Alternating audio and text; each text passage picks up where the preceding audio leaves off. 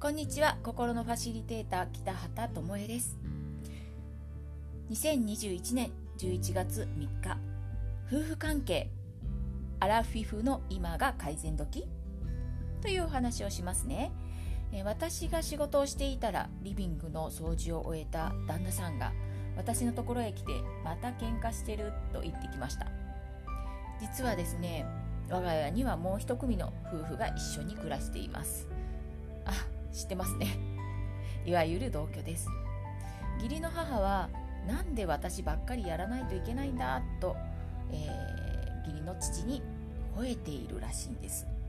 その後に言った旦那さんの一言。自分がそうさせたやん。って言ったのではいごもっともです。って言いながらもう爆笑しました。自分の親なのですごく冷静にねあの観察されています。はい。28年間私も一緒に住んできたけど何でもかんでもあのあれしいやこれしいやと、えー、義理の父に指図してすぐに手手を出してきた結果がこれなんですね。指図なしでは何をどうしていいかわからなくなってしまうようになります。だって気を回してやったら余計なことしないでと言われるしやったらやったでやあやらなかったらやらないで言われるし旦那さん曰くどうしたらええねんって言ってます。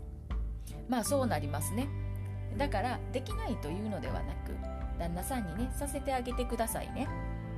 初めは本当イライラするかもしれないけどちゃんとできるようになります。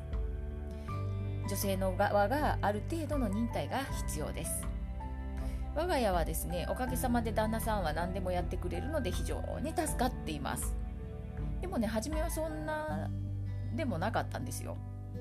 で、えー、私が遊びにでいない時もご飯を作ってくれたり掃除機をかけたりします、うん、でこういうのもね、えーと、以前は私はね遊びに行くから私が遊びに行くからやらないやってから出ないとっていうねなんか謎の罪悪感を持っていてで、えー、全部やってしまってたんですよねでも旦那さんはそんなことしないじゃないですか友達と遊びに行くとか、えー、飲みに行く時にね家のことをやってからってないじゃないですか。ね、でじゃあ私もいいんだなって思ってあある程度ね家事は私の役割だったとしてもあのこれとこれとこれを使ってこうしてねとかって言っておけば大体やってくれてますね。でできない場合は私が帰ってくるのを待って、えー、一緒に作ってくれたりします。でこれはねあの誰でもそうなれると思っています。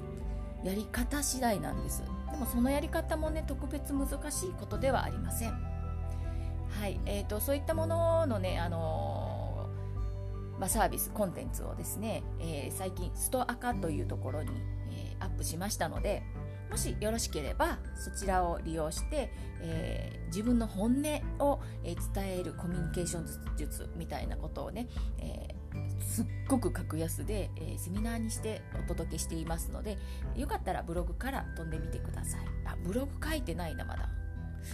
うんとメルマガの方はいけると思いますのでで必要な方はねあの言っていただければ LINE を公式 LINE を登録の上受けたいですって言ってもらったらね半額チケットをプレゼントしますのでね是非受講してみてください。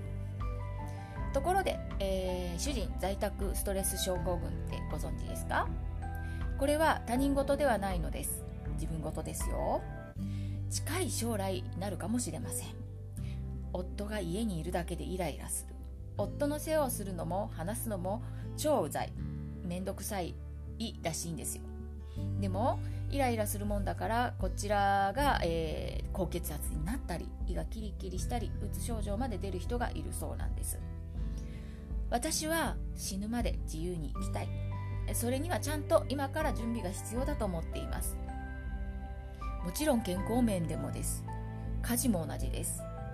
互いね年を取るから動けない時が来るかもしれないし旦那さんに迷惑をかける時が来るかもしれないけどその期間がね短くなるようにあのお互い自分のことを自分でしていく。で協力することはしていく。お互い自由な自由にね好きなことをしていきたい。そう思っています。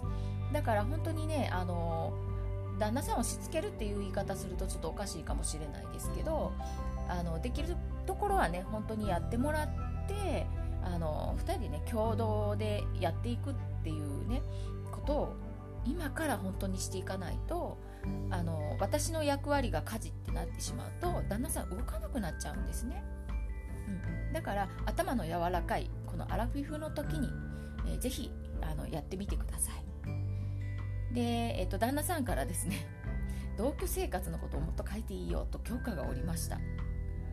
いやいいの？って言ったらいいよって言うんですよね。まあいっか。と思って、まあ、遠慮なくこれからも書いていこうかなと思います。あの同居ですごく悩まれてる方もいらっしゃると思うんでね。で本当これもねあのコンテンツにして皆さんに1回、えー、お出ししようかなと思うんですけど私がやってきたこと、うん、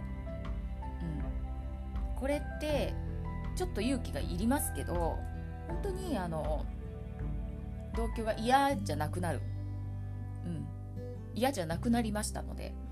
それだけでもねあの日常平和に暮らせる心が。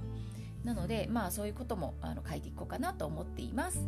はい。では今日はここまでです。ありがとうございました。